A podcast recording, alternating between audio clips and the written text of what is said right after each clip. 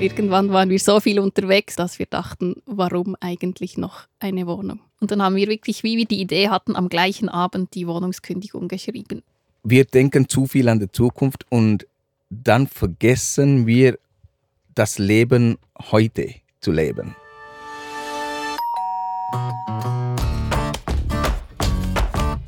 Ich bin Cheyenne und ich nehme euch mit in die fremde Stube.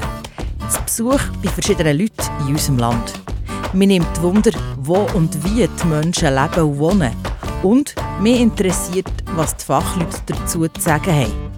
Das alles hörst du hier im Podcast «Wie lebst?», der Podcast, wo zu Besuch geht und in fremde Stube hineinlässt. Hallo, schön kommst du wieder mit mir mit auf Besuch. Heute gehe ich in Kanton Solothurn. Wobei, das ist eher Zufall, weil die beiden Leute, die ich heute treffe, die könnte überall in der Schweiz, ja sogar irgendwo in der Welt treffen. Heute haben wir Martina Zürcher und Dylan Wikrama in ihren Van eingeladen. Seit sechs Jahren wohnen die beiden im Camper und heute steht der in Solothurn. Ich bin mit dem Zug nach Solothurn gefahren und es regnet, als ich aus dem Zug aussteige. Martina ist 42, der Dylan ist 52 und sie reisen durch die Welt. Sie machen einen Podcast, halten Vorträge, haben Bücher und einen Film veröffentlicht. So wie die beiden leben, das ist ein Traum für viele Leute. Wie schafft man es, einen Traum zu leben? Das wollte ich von Pasqualina Pericchiello wissen. Sie ist emeritierte Professorin für Entwicklungspsychologie und sie sagt, habt an euren Träumen fest. Dann könnt ihr sie auch realisieren.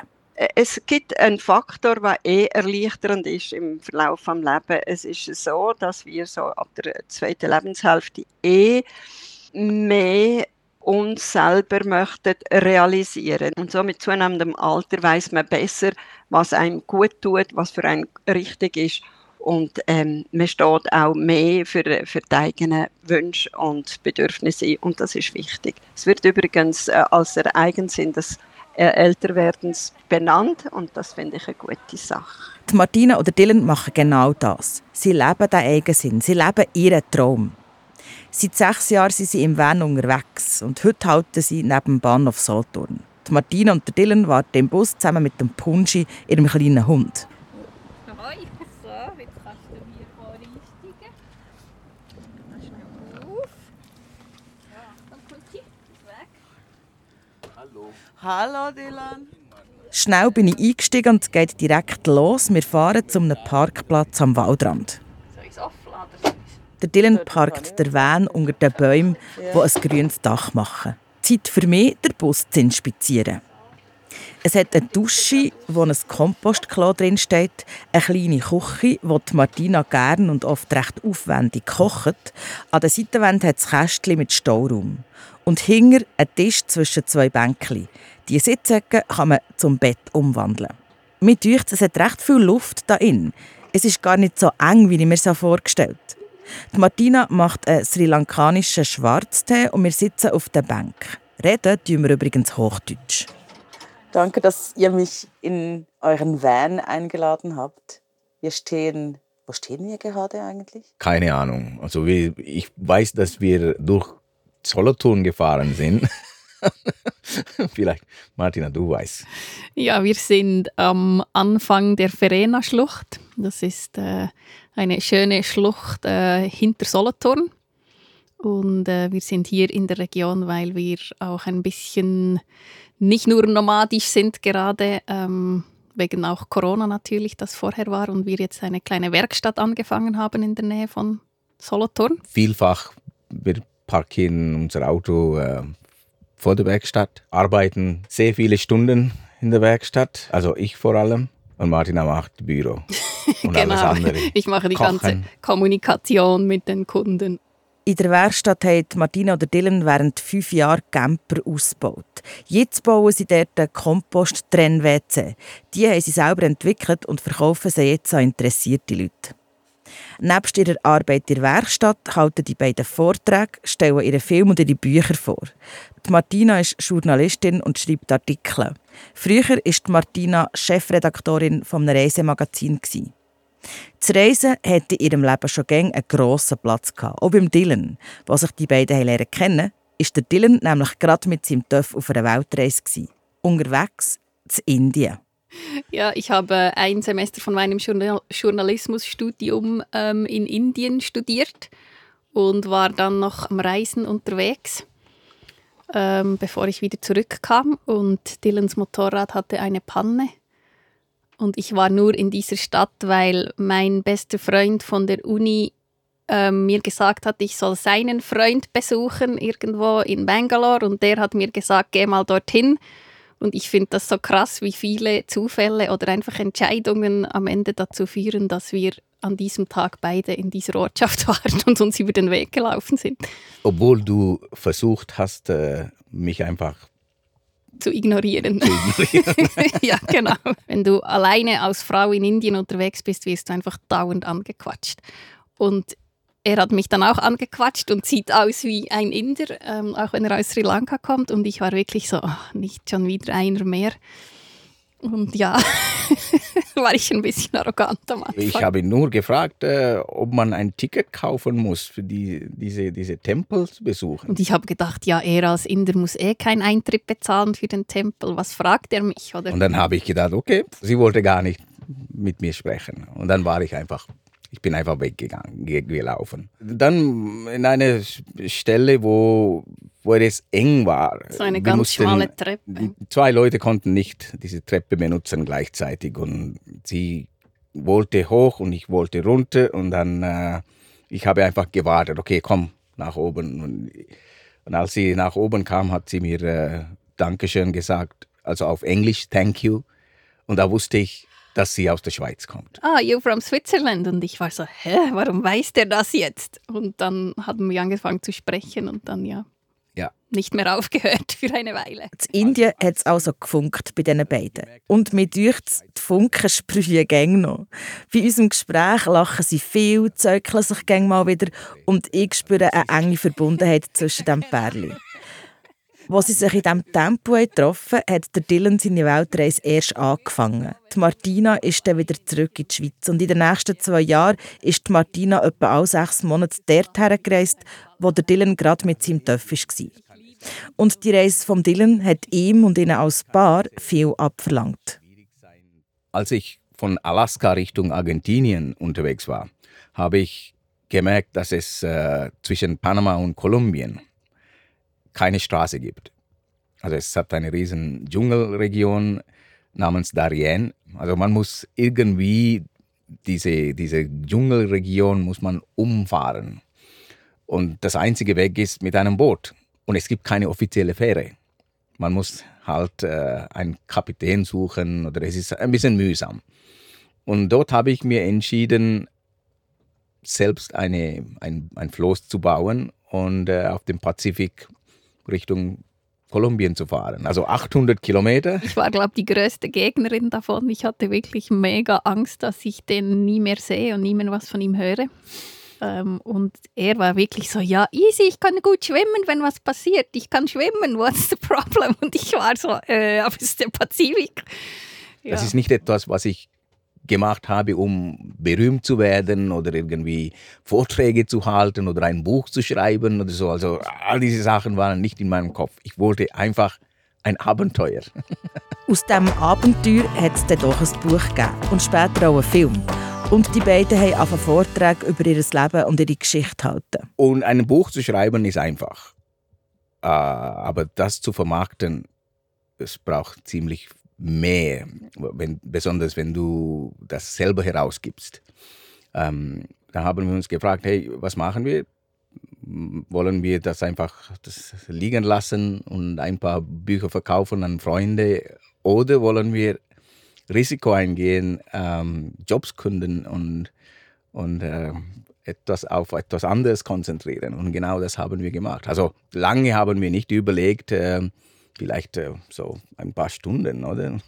Woher kommt denn dieser Mut bei euch? Wir sind spontan. Ja, und klar, also bei mir ist es schon sehr auch das Bauchgefühl, so innere Stimme hören, wenn das stimmt, dann stimmt's. Und ich meine, eben, wenn man sich selbstständig macht, du kannst immer wieder einen Job finden, wenn es nicht klappt. Und ich glaube, wir haben wie diese, diese Angst vielleicht weniger als andere, oder? Ja. Ja, ich, also für mich, ähm, was wichtig ist, in diesem Leben sollte man Erfahrungen machen. Das ist das Wichtigste. Ja, man muss in eine Richtung laufen, irgendwo anzukommen. Ich finde das eben noch spannend, weil ihr seid ja nicht die Einzigen, die diese Vorträge halten an diesen Festivals. Und ich denke dann immer, ich sehe auch immer so Aushänge, Van-Festival oder Reisefestival, da gibt es diese Vorträge. Und ich frage mich dann immer, also ist das einträglich? Kommen da Leute oder ist das in dieser ganzen Branche eigentlich, dass das gut funktioniert mit diesen ähm, Vorträgen? Nein, ich glaube, in der Schweiz, äh, Österreich und Deutschland gibt es wirklich eine, eine Szene dafür, dass Leute das sehen wollen. Ähm, und also ich denke, es ist so, äh, in diese Branche reinzukommen, ist sehr, sehr schwierig. Du kannst nicht einfach ein, ein, ein irgendetwas erzählen, oh ja, ich war hier und dann äh, einen Vortrag halten. Du musst einen Namen machen. Dann äh, irgendwann waren wir so viel unterwegs, um, um unsere Vorträge und Bücher zu promoten, dass wir dachten, warum eigentlich noch eine Wohnung? Und dann haben wir wirklich, wie wir die Idee hatten, am gleichen Abend die Wohnungskündigung geschrieben. Und das ist jetzt, ähm, ja, seit dem 1. April ähm, hatten wir dann keine Wohnung mehr, 2016. Und es fühlt sich immer noch super an. Also wir haben diese Entscheidung nie bereut. Ein Umzug in Van bedeutet Freiheit. Und es bedeutet auch, Wohnung auflösen, das Hab und Gut reduzieren, sich von materiellen Sachen zu trennen. Also gut, du kanntest es eher vom Unterwegssein auf Reisen. Du hast drei Jahre aus drei Motorradkoffern und dem Zelt gelebt. Du hattest eh nicht so viel und es war nicht, glaube ich, ein bewusstes Thema vorher, aber wie wir dann angefangen haben, die Wohnung auszumisten, war ich, ich fand das mega befreiend, einfach so loszulassen. Und vielleicht kommt es bei mir auch daher, weil meine Eltern haben ein Haus vollgestopft mit Dingen und sammeln alles und man kann es ja noch mal gebrauchen, was super ist, aber was dann eben auch darin endet, dass man wirklich sehr viele Sachen hat. Vielleicht spielt das auch eine Rolle. Also der Bus ist auch nicht vollgestopft. Es ist sehr hell, es, es hat Platz, es hat ein paar Schränke. Gibt es denn Dinge, die ihr doch noch irgendwo gelagert habt? Bei meinen Eltern im Keller. Wir haben da auch ein bisschen noch mitgestopft. Also haben wir einfach noch einen Schrank, wo wir eben so Erinnerungsstücke drin haben. Äh, Winterkleider, Dylans Motorradkleider, wenn er sie nicht braucht. Und so. Aber es ist auch schon weniger geworden. Also am Anfang denkst du, ah ja, das brauche ich dann vielleicht nochmal und dieses und jenes. Und mittlerweile öffnest du den Schrank und denkst, oh, ja, das hatte ich mal, warum brauche ich das noch? Und also ich kann wie auch, also ich vor allem, ich glaube, du hast keine Ahnung, was dort unten ist. Oder für dich ist es wirklich so pff, loslassen, voll easy. Mhm. Also ich, ich werfe die Sachen nicht weg, äh, wenn es um so Schrauben und äh, so, so technische Sachen, äh, so Kabel, und, weil eben ich bin halt ein Mechaniker und äh, ich bin immer sehr kreativ mit technischen Dingen und solche Sachen sammle ich. Aber in der Werkstatt dann? In der Werkstatt. Jetzt in der Werkstatt, ja. ähm, was ist denn so etwas, du hast vorher gesagt, man schaut in den Schrank und dann sagt man so, das habe ich noch. Was, was ist so etwas, was ihr recht lange oder du mitgetragen habt und dann gemerkt habt, also nein, das, das ist völlig überflüssig? Ähm, Bücher zum Teil habe ich aufbewahrt, sehr viele. Wo ich jetzt, also so alte Reiseführer, zum Beispiel aus Indien, wo ich jetzt denke, ja, es ist schön, wenn der im Regal steht, aber ich gehe lieber wieder dorthin reisen. Oder äh, so, ja, doch so alte Souvenirs habe ich zum Teil noch so. Oder Möbel zum Beispiel. Wir hatten noch so, ich hatte noch so ein schönes ähm, Möbel mit so einer Marmorplatte, so ein altes und ein Spiegel dran. Und äh, das hat jetzt mittlerweile, mittlerweile meine Nichte. Und ich finde das super, wenn sie es benutzt. Und ich glaube auch nicht, wo wir das jemals wieder noch brauchen in einer Wohnung. das ist wirklich aber das ist so die Frage. Ihr seid nicht mehr 20. Dieses Thema ist das Leben im Van für immer. Momentan schon. Also ich habe niemals äh, Gedanken gemacht, hey, wann ist es zu Ende oder was machen wir danach? Ja, ich auch nicht. Aber ich glaube, das ist dann auch so, bei uns sowieso intuitiv. Wenn es dann irgendwann nicht mehr stimmen sollte, dann stimmt es nicht mehr. Eben, das, ist, das Problem ist, wir Menschen, wir denken zu viel an die Zukunft und dann vergessen wir das Leben heute zu leben. Äh, es, es verhindert uns sehr viele Dinge, wenn wir immer an die Zukunft denken, dann machen wir vieles heute nicht. Weil wir haben immer Angst, diese ständige Angst. Aber wenn man so denken kann, hey, irgendwann, wenn das zu Ende ist, dann kommt irgendwas. Dann muss man sich anpassen. Und dann geht es immer weiter. Also da musst du wirklich keine Angst haben. Diese Angst um die Zukunft, das verhindert uns von, von, von, von das Leben leben. Also für mich, ähm, ich möchte nie aufhören zu arbeiten. Viele Leute, sie wollen das Leben erst genießen nach der Pension. Das Leben sollte man genießen in dem, was man tut und mit dem sollte man auch Geld verdienen. also ähm, viele Menschen meinen, Arbeit sollte keinen Spaß machen. Der Spaß und die Freude, die Martina oder Dylan an ihrem Leben und Arbeiten haben, ist spürbar hier in diesem Van. Ihr Enthusiasmus ist ansteckend. Ihre Lebensphilosophie bringen mich zum Nachdenken und ich finde, eine mehr in diesem Podcast, ich kann mir da ein grosses Stück davon abschneiden. Etwas nimmt mich schon mal Wunder. Wie fühlt sich das denn an, wenn man als Paar die ganze Zeit auf so engem Raum zusammenlebt? Ist das nicht schwierig? Ähm, ich habe das Gefühl, unsere Beziehung ist besser geworden, seit wir so leben. Wenn du ein Problem hast miteinander, dann musst du es austragen, weil auf diesem Raum kannst du nicht den ganzen Tag nicht miteinander sprechen. Wir machen das nicht bewusst, oder? Aber bevor wir in, im, ich glaube, es ist etwas anderes. Wir, haben, wir kannten uns nicht so gut. Die Liebe ist etwas, das wächst. Liebe ist einfach eine Qualität, die gute Zeit zusammen verbringen. Wie ist es denn, wenn ihr sagt, eben zusammen Zeit verbringen? Ihr verbringt wahnsinnig viel Zeit. Gibt es auch Momente, wo ihr sagt, so jetzt braucht jeder Zeit für sich. Habt ihr das geregelt? Nein, wir, Nein. wir machen das nie. Aber es ist auch nicht so, dass man dann ja nonstop miteinander quatscht. Also ich kann gut vor dem Bus Yoga machen und du machst drin irgendwas anderes. Und ja. dann hast du ja auch wie Me-Time, aber nicht bewusst, dass du jetzt sagst, so und ich, ich gehe jetzt und will dich nicht sehen einen ganzen Tag lang oder so. Also das haben wir wirklich nie. Also warum braucht man ein Me-Time? Also das habe ich nie verstanden. äh, ich meine, ich meine, weißt du, wenn ich Me-Time haben will, mein Kopf hat keinen Zaun. Ich kann immer raus. Ja, das also stimmt. Ich, Im Kopf ich, ich bist du ja immer bei dir selber oder solltest du immer bei dir selber sein. Aber ich glaube, es funktioniert eben auch, weil wir trotzdem auch noch sehr unterschiedlich sind. Also unterschiedlicher können wir nicht sein. Also er ist der, der immer seinen Adrenalinboost braucht und während er ähm, mit seinem Gleitschirm fliegen geht, bin ich happy, wenn ich einen Tee und ein Buch habe. Und dass wir uns da nicht wie einander angepasst haben, weil wir eben so unterschiedlich sind. Und ich glaube, so funktioniert es auch ganz gut, oder? Mhm. Der Van ist ihr Zuhause, wo die beiden arbeiten und wohnen. Ihr Leben spielt sich im und um den Van ab. Das heisst, es braucht jeweils einen guten Platz, um den Van herzustellen. Für den richtigen Platz zu finden, hilft den beiden eine digitale Karte. Und ganz wichtig ist auch hier, auf unser Bauchgefühl zu hören. Fühlen wir uns wohl? Oder nur wenn einer von uns, es kann der schönste Platz sein mit super Aussicht und einer findet, mm, hier ist irgendwas nicht gut, dann fahren wir weiter und suchen was anderes also bis jetzt in diesen sechs Jahren haben wir keine schlechten Erfahrungen gemacht.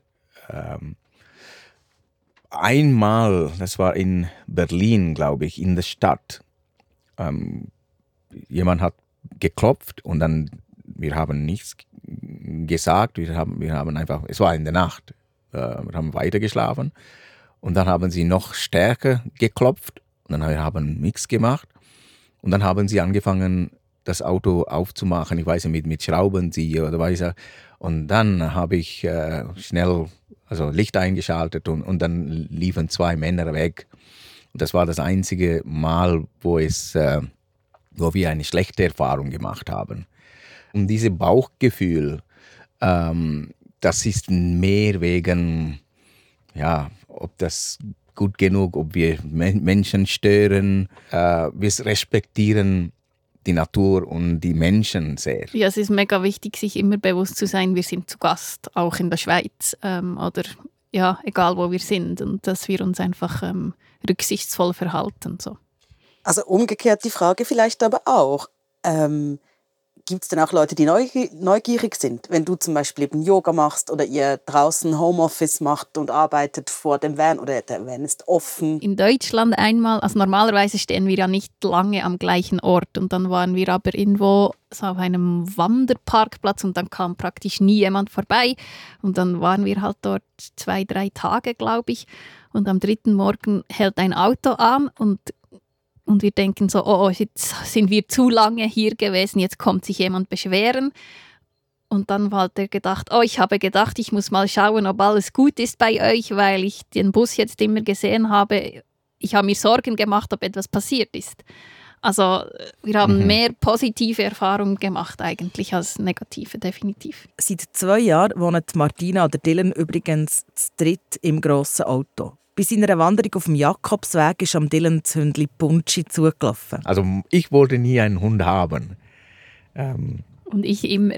Martina wollte einen Hund und ich habe gesagt, wir haben keinen Platz. Also es ist äh, aus, aus praktischen Gründen, äh, wir konnten keinen, also ich dachte, wir können keinen kein Hund haben. Aber äh, als ich Punschi gefunden habe, ich habe meine Meinung geändert. Äh, Größe ist ja so Katzengröße, kann man sagen. Ja, Etwas. sogar fast kleiner als eine Katze. Und ich wollte eigentlich immer einen großen Hund und nicht so einen kleinen Kläffer, aber. Aber sie ist, äh, sie, ist der beste sie verteidigt Hund. das Haus wie ein, äh, ein großer Bouncer. Hä?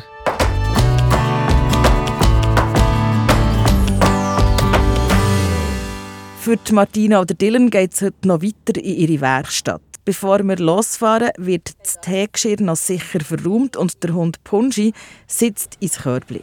Martina und Dylan nehmen mich noch mit bis zum Bahnhof. Dort steige ich dann aus. Danke schön. Merci, eben schon. Schön, schönen Tag. Tschüss. Ich bin auf dem Heimweg. Es ist der letzte Besuch, den ich für die Staffel von diesem Podcast gemacht habe. Sechsmal bin ich in fremde Stuben hineingesessen und habe ganz viele unterschiedliche Einblicke ins Wohnen und das Leben in der Schweiz bekommen. Und obwohl alle die Leute, die ich getroffen habe, so verschieden sind, habe ich doch Gemeinsamkeiten entdeckt. Fast alle haben gesagt, dass es wichtig ist, offen und ehrlich miteinander zu reden. Und es ist überall darum gegangen, wie gut es tut, wenn man seinen eigenen Weg geht. Besonders aufgefallen ist mir, dass es fast gängig darum ging, mit wenig Materiellem zu leben. Dass die Reduktion die Menschen glücklich macht. Die Entwicklungspsychologin Pasqualina Berighiello sagt, dass uns die Reduktion einfacher fällt, je älter wir werden. Weil Reduktion heisst auch, sich auf das Wesentliche konzentrieren. Nicht nur Besitz, sondern generell äh, mit zunehmendem Alter können wir rein kognitiv nicht 100 Sachen gleichzeitig machen. Ähm, die meisten Leute tun wirklich äh, das als wohltuend empfinden, wenn man äh, Sachen reduziert. Also der Freundeskreis wird auch kleiner und äh, man schaut mehr auf die Qualität von der Beziehung anstatt auf die Quantität das ist ein Prozess. In jüngeren Jahren ist es ganz wichtig, dass man viele Beziehungen hat, weil man muss sich vernetzen, beruflich, freundschaftlich. Und mit zunehmendem Alter ist ähm, ähm, die Qualität viel mehr ähm, ausschlaggebend und auch natürlich das, was für mich Sinn macht. Der Sinn ist etwas, was jede Person selber muss definieren und, und das kommt in der zweiten Lebenshälfte ähm, ist das wie ein, ein Imperativ. Also was ist für mich sinnvoll? Weil ich allein ähm, leben ist auch eine Option. Will ich in einer Partnerschaft, kann ich in einer Partnerschaft leben oder in einer Grosswege, in einem Generationenhaus. Das sind alles Optionen, aber dahinter ist immer der Gedanke von, was ist für mich sinnstiftend? Was ist für mich sinnstiftend? Eine unglaublich wichtige Frage, die in diesem Podcast aus den unterschiedlichsten Perspektiven ist beleuchtet wurde. Falls du noch nicht alle Folgen hast gehört, dann gang auf prosenektute.ch oder auf deine liebste Podcast-Plattform. Dort findest du alle sechs Lebensgeschichten dieser Staffel. Und ich, ich freue mich bald wieder unterwegs zu sein in der Schweiz und zu fragen, wie lebst? Und ich freue mich, wenn auch du mich weiterhin auf dieser Reise begleitest. Wenn du den Podcast abonnierst, dann bekommst du eine Benachrichtigung, wo und wie es weitergeht. Danke fürs Zuhören. Wir hören uns schon bald. Ciao!